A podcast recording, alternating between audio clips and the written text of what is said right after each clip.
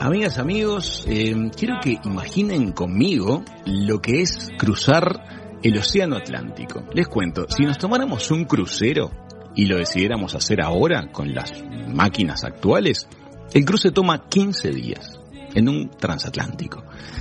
Imagínense ahora hacerlo en un barco a motor. Ya cambia la escala, ya somos menos, tenemos que confiar en nuestras máquinas eh, y obviamente los avatares del océano impactarían de otra forma.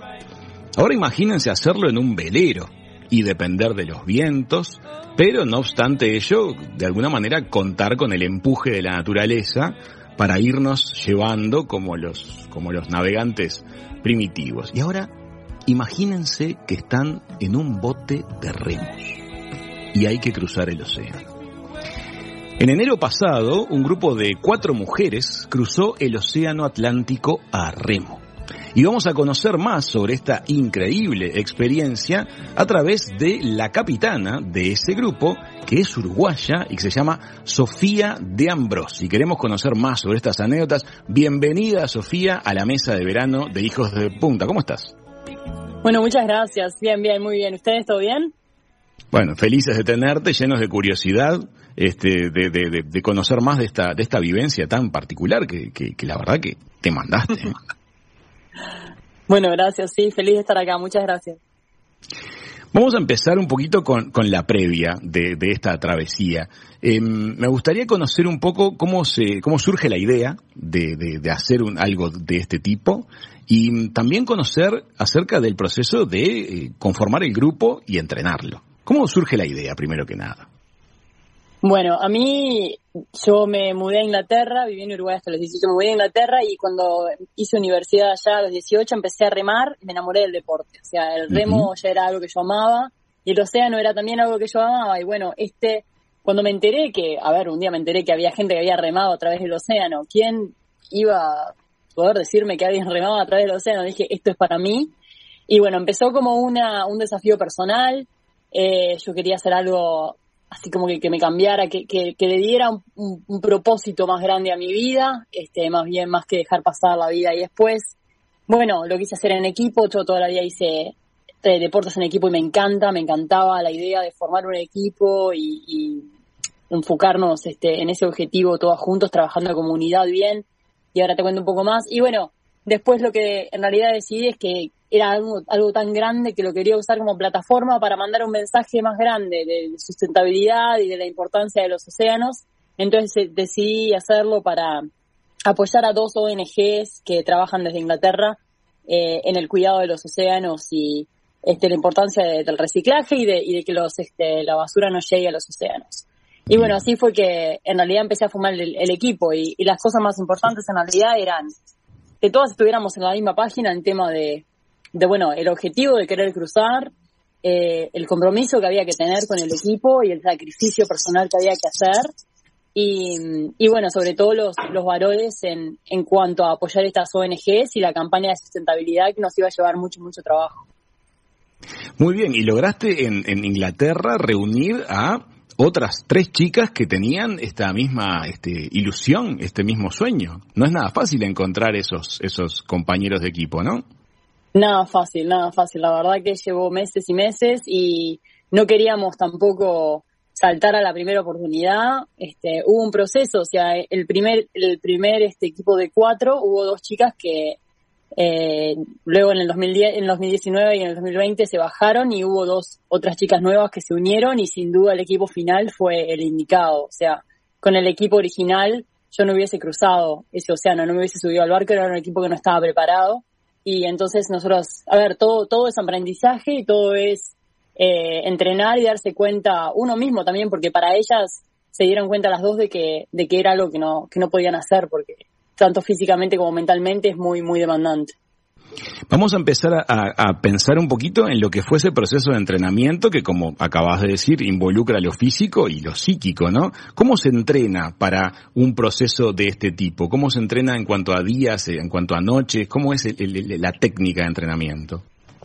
Bueno, empieza a formar parte de tu vida mucho, o sea, no es que ah, entreno dos horas, o sea, estás completamente, yo dediqué mi vida a, bueno, yo trabajaba determinadas horas al día, a tiempo completo, y después el resto de mi vida era dedicado a entrenar, que yo entreno para un club de remo y compito a nivel nacional en Inglaterra, y, y a dedicarme al proyecto este. Y esto era todo, para prepararte para esto era, tenés que ser administrador de empresa, tenés que ser contador, tenés que ser un montón de cosas, o sea, tenés que poder este, organizar una campaña entera y juntar todo el patrocinio. Entonces, las personas que entraron también eh, era una cantidad de entrenamiento de la parte de, bueno, eh, formar este, vínculos con compañías, formar vínculos con, con ONGs. Y la parte física era entrenamiento de remo, que en realidad los últimos seis meses fue lo más intenso. Salíamos todos los fines de semana o casi todos los fines de semana cuando la marea y la corriente permitía y remábamos 24 horas, 48 horas, a veces nos tomábamos un viernes o un lunes y remábamos tres días. Y eso lo que te, lo que te ayuda a entrenar no es solamente el remar, es la convivencia, es el trabajo en equipo de que si se rompe algo, quién lo arregla y cómo dividís los roles. Eh, hay un montón de cosas que, que entran a jugar ahí porque es un barco muy pequeño, de 28 pies de, de eslora y, y bastante, bastante chiquito. Entonces, todo el espacio que tú estás ocupando o tiene o, tenés que estar siendo útil o tenés que estar descansando o tenés que estar remando. Y, y, es aprender a como que navegarnos entre nosotras dentro del barco eh, también respetar nuestras fortalezas y nuestras debilidades eh, jugar con, con bueno las personalidades de cada una y qué es lo que cada una trae al equipo y lo que puede poner sobre la mesa. Y, y bueno y también aprender a que bueno las debilidades de cada una cómo eh, cómo hacer que no afecten de forma negativa al esfuerzo del equipo y, al equipo trabajando en comunidad. Vamos a hacer lo siguiente, porque la audiencia vio en el espacio de Instagram del programa una foto en la que se las ve a ustedes a bordo del barco a remos y se dan una primera idea de lo que es. Pero te voy a hacer preguntitas bien cortitas para respuesta rápida para situar a la gente de lo que estamos hablando. Un barco de eh, nueve metros de largo, un poquito menos de hecho. Em, camarotes, ¿tiene? Dos camarotes, uno en proa, uno en popa. Perfecto. ¿Se propulsa solo a remos? Solo a remos. ¿Los alimentos iban a bordo con ustedes? Toda la comida a bordo era deshidratada y la hidratábamos a bordo. ¿Cómo hacen con el agua? Teníamos una unidad de salinización que era operada a baterías que se cargaban con paneles solares. Perfecto. ¿Cómo hacían la orientación geográfica durante la navegación? Eh, yo estaba a cargo de la, de la estrategia de navegación y tenía otra chica que era como que mi primera mano y bueno, cada 12 horas, este, cada, perdón, cada 24 horas teníamos este contacto con tierra para tener información meteorológica y ahí decidíamos la estrategia de para dónde ir. Pero yo llevaba, yo llevaba la información logueada. Impresionante. Lo que estás, ya, ya, lo que estás contando es increíble. ¿No se para de remar ni de, ni, ni de día ni de noche? No, no, no, todo el tiempo se rema. ¿Cómo hacen? ¿Se turnan? Se turnan, dos horas remás, dos horas descansadas. Entonces, eh, estás siempre, no descansás más de, dos horas, o sea, no dormís más de una hora y media. Y siempre remás por lo menos 12 horas por día. A veces remábamos más. ¿Afrontaron tormentas? Sí, bastantes. Este, tres o cuatro bien grandes, que una de ellas nos dio vuelta al barco, y otras más, más leves, que bueno, una vez que viste una ya te acostumbras. Me imagino. ¿Se cruzaron con animales este, impactantes en, la ruta? Sí, tuvimos encuentros con orcas un par de veces. Una de ellas eran como ocho divinos encuentros. Y muchos delfines varias veces. Ballenas este, mink que son enormes, enormes. Son las grises gigantes que ah, también jugaban con el barco. Bien de película. De película. ¿Cuál es el mejor momento del día cuando uno está en esa situación oceánica día tras día tras día? En los amaneceres, los atardeceres, cuando hay sol pleno, ¿qué es lo más lindo?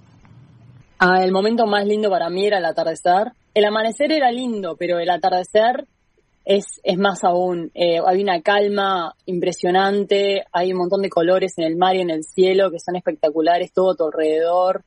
Eh, pero sí, esa, esa paz, la verdad que no la vi nunca en ningún otro lado. Y tenés una mezcla de que luna mm. saliendo, con sol que se esconde, con estrellas que empiezan a aparecer, la verdad que es increíble. Qué impresionante. Y decime una cosa, ¿el, ¿en algún momento sintieron miedo o alguna de las miembros del equipo cayó en pánico por alguna situación?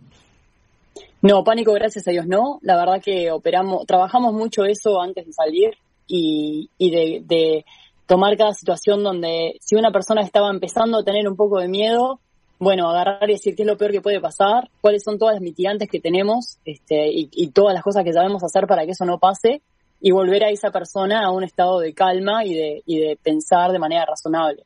Eh, miedo, la verdad. No, no lo sintieron.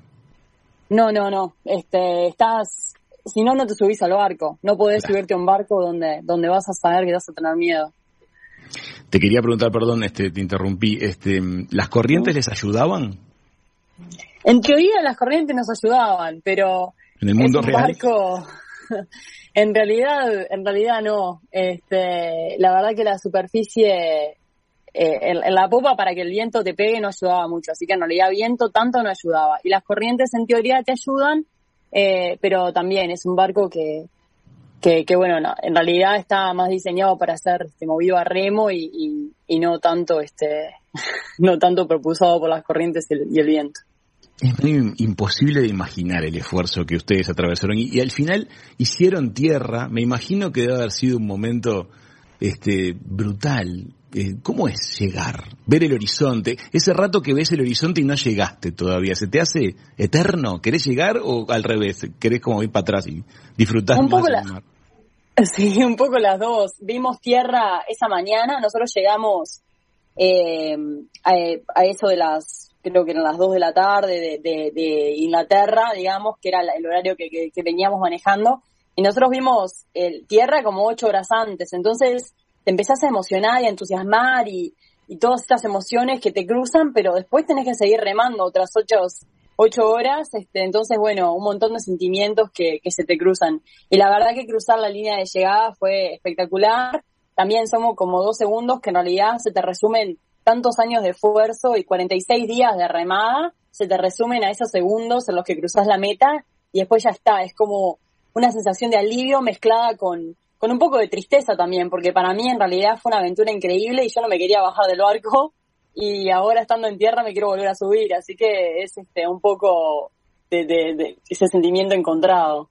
Sofía, 29 años, ella es economista, tuvo durante mucho tiempo y tiene un trabajo que en principio no tiene que ver con, la naturaleza, es un trabajo más de, oficina, pero un antes y un después en la vida, y ahora empieza un después, o cómo lo estás viviendo, Sofía? Ah, la verdad, un día a la vez. Eh, yo voy a seguir trabajando desde Uruguay de manera remota con mi trabajo en Inglaterra, que, que bueno, es interesante, pero sin duda no es lo que más me apasiona, entonces eh, sí, un, montón de, interrogantes este, de lo que, bueno, voy a seguir haciendo y, y nada, sentimientos, como te digo, muy encontrados de estar en tierra, pero querer estar en el mar, querer hacer más cosas náuticas, así que ahora navegando un poco con el yacht de Punta del Este, que son unos cracks y me, recibieron re lindo, voy a empezar a entrenar acá en Uruguay a remo, este, con los chicos de la selección uruguaya de remo, y, bueno, después ver qué es lo que, qué puertas se abren y qué oportunidades vienen. Qué maravilla. ¿Y, la relación con tus compañeras activas? Me imagino que permanentemente se, se comunicarán. ¿Cómo es la cosa? Todo el tiempo, la verdad, hablo todos los días. Tengo una amiga mía está en Antigua trabajando en un barco que me llama todos los días para que me vaya, así que capaz que un día arranco, me subo a un avión y me voy. La verdad que estoy, estoy medio así como que a la espera de, de, bueno, lo que venga, que, que me, me parezca que es lo indicado, me mandaré. Qué lindo. Amigas, amigos, están escuchando la voz de una persona que atravesó una experiencia que tal vez muy poquitas personas en la historia puedan decir que han vivido. Acaba de bajarse del barco, eh, se nota en su voz, en sus emociones, que hay una movilización muy fuerte.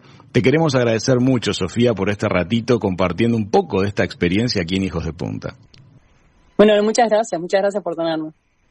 Por favor, amigas, amigos, Sofía de Ambrosi se cruzó el océano a remo y pasó por la mesa de verano de Hijos de Punta. Ya venimos.